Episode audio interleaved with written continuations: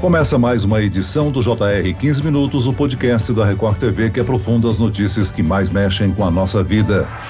A lei que combate o stalking está completando um ano. O artigo no Código Penal criminaliza a conduta de perseguição.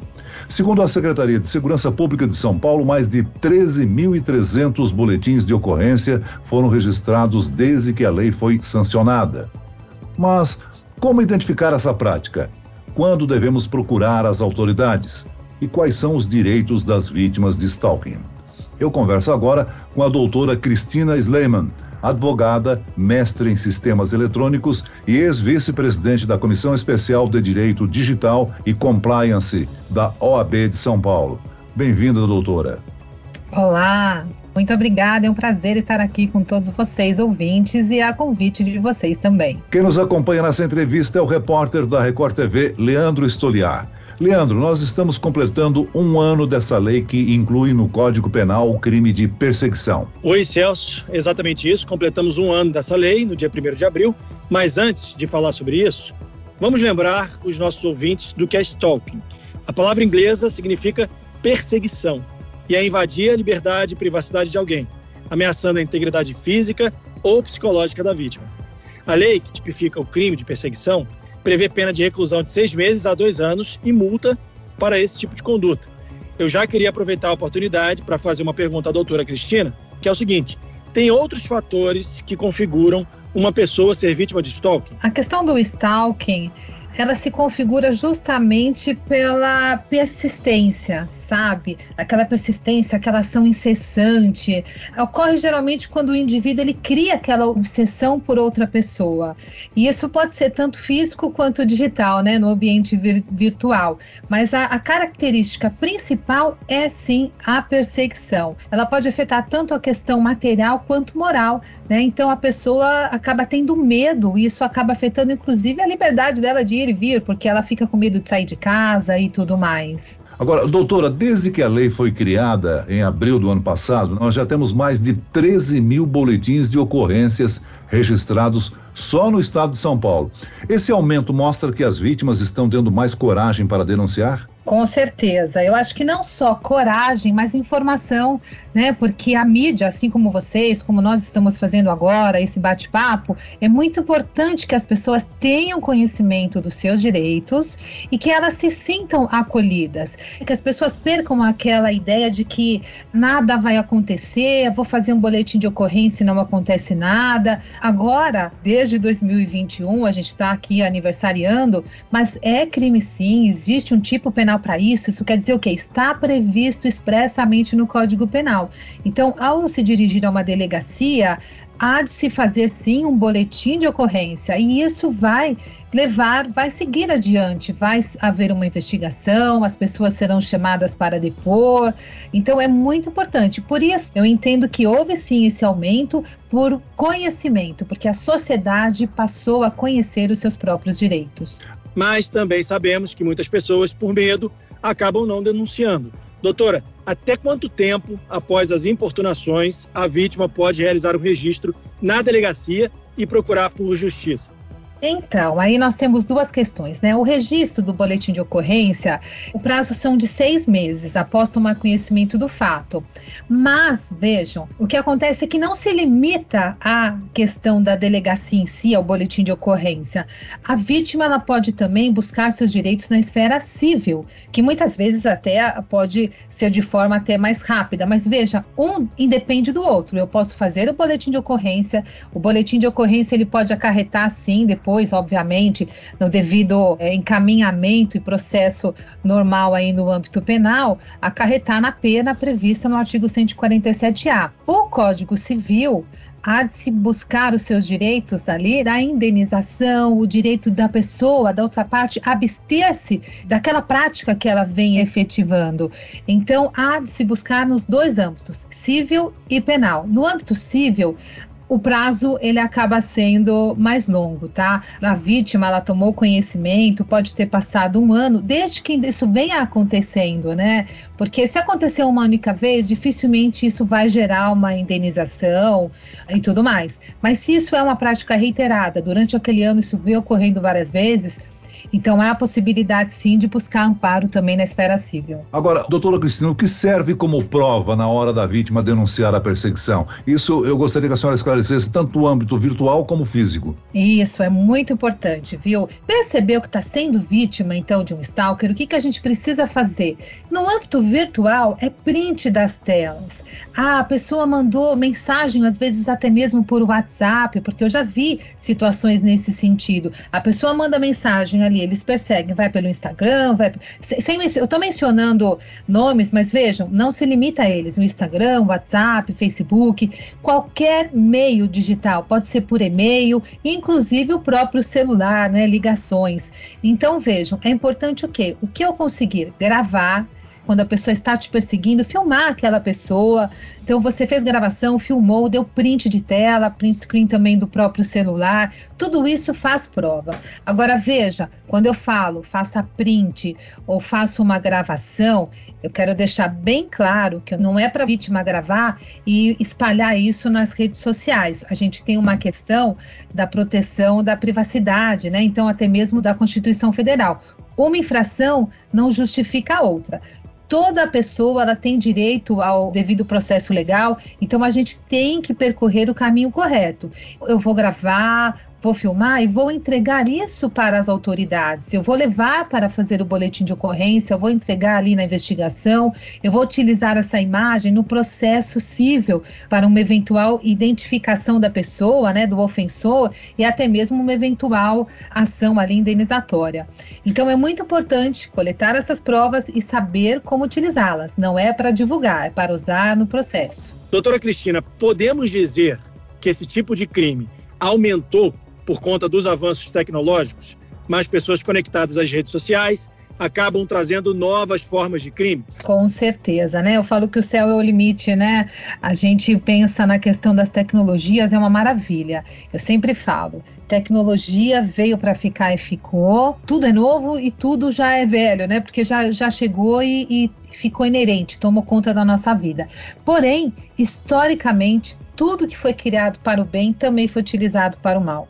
E a gente sabe que a tecnologia não é diferente. Então, as pessoas utilizam desses recursos tanto para o bem quanto para o mal. Ela pode te levar lá para cima, como ela pode te levar para baixo, e as pessoas acabam se aproveitando. A situação do stalker, por exemplo, é bem isso que acontece. O ofensor ali, ele vai não apenas perseguir, às vezes presencialmente, mas ele tem meios de investigar a vida do outro, né? Ele vai buscar nas redes sociais e a gente sabe também que as pessoas se entregam demais nas redes sociais, né? As pessoas se expõem em demasiado. Então, uma outra dica que eu deixo aqui é realmente cuidado com as suas publicações.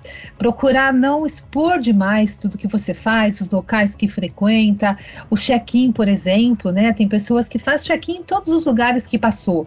E isso acaba sendo um prato cheio ali, não só na situação de stalker, mas também de bandidos, né? Então, as pessoas têm que ter esse lado de sensibilização para tomar os devidos cuidados também. Agora, doutora Cristina, a lei prevê uma pena para esse tipo de crime virtual. E se sair das telinhas e se tornar físico? O que que muda, hein? Veja, a lei ela traz esse tipo penal, né? Se chama tipo penal quando está previsto no Código Penal.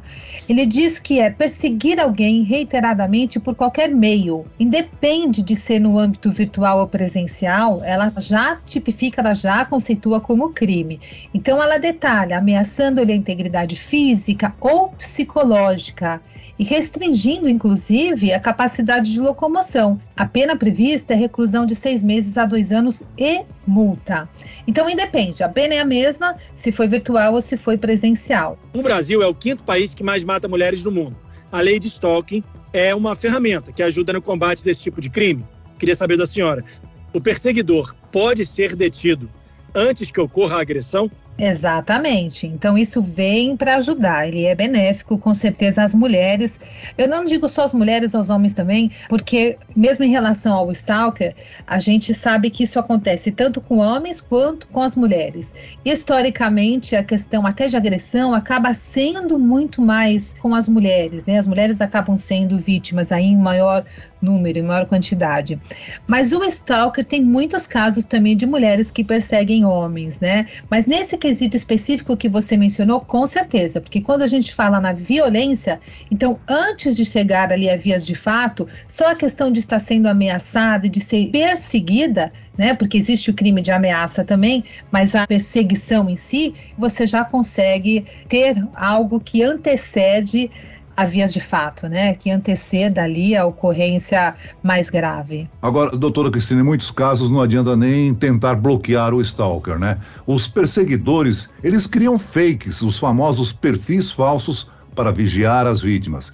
Como é que a pessoa deve reagir diante dessa situação, já que não tem noção da real identidade do sujeito? A gente tem um processo para identificar o ofensor, né? A gente tem a proteção da própria Constituição Federal, ali quando a gente fala na proteção e garantia, não só aqui da questão de se caracterizar como crime, mas também da proteção da honra, da imagem e tudo mais. Então, o caminho a percorrer é o normal, é que o boletim de ocorrência, quando segue o processo investigatório, é que seja solicitado identificação pela própria autoridade. Agora, pode ser, veja, não estou generalizando, mas acontece desse processo às vezes ser um pouco lento, né, na delegacia. Então a gente pode sim auxiliar. Eu tenho por prática, eu já fiz alguns processos nesse sentido, e o que, que eu sempre procurei fazer e orientava a vítima, né? Hoje eu advogo muito mais com empresas do que pessoa física, mas passei por várias situações dessa com clientes. O que, que nós fazemos? Entramos com processo civil para identificar aquele perfil. E a gente já leva, ajudando no próprio processo ali de investigação, a gente leva as informações, tudo que nós temos em mãos, para ajudar ali o lado criminal também. Doutora, hoje em dia as crianças acessam cada vez mais cedo a internet e muitas têm redes sociais. O que que os pais devem fazer para evitar que os filhos sejam vítimas de stalkers?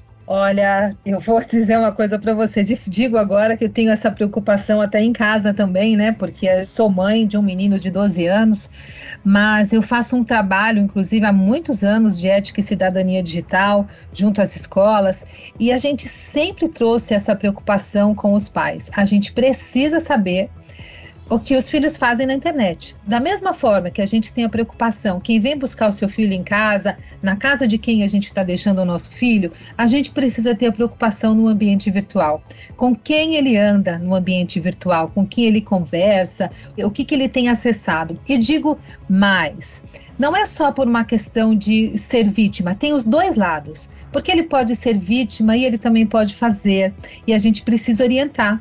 Muitas vezes ele faz e não é nem por maldade, é porque ele acha comum que ele vivenciou, alguém viu, alguma coleguinha ali deu ideia e de repente ele não sabe a gravidade daquilo, o que ele vai causar para outra pessoa, né? Na cabecinha dele pode ser brincadeira.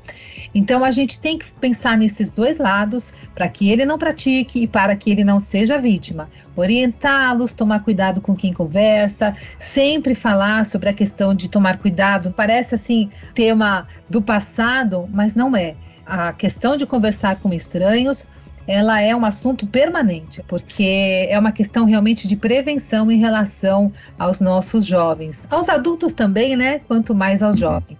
E o stalker acaba se aproveitando de toda a exposição nas redes sociais para perseguir as vítimas. Agora, com relação ao crime que envolve crianças, a pena pode ser maior? Exato. A lei prevê aumento da metade da pena. Então, se a lei está falando em seis meses a dois anos, ele pode aumentar mais metade, né?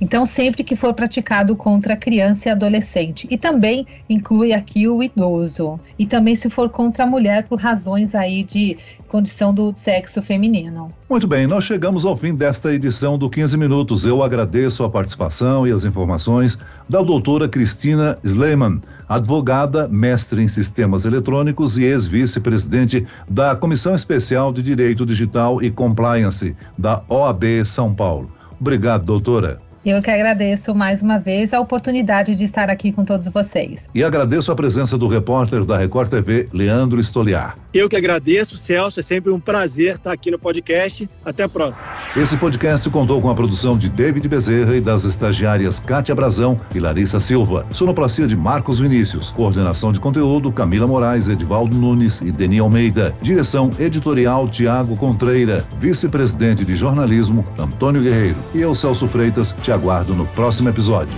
Até amanhã.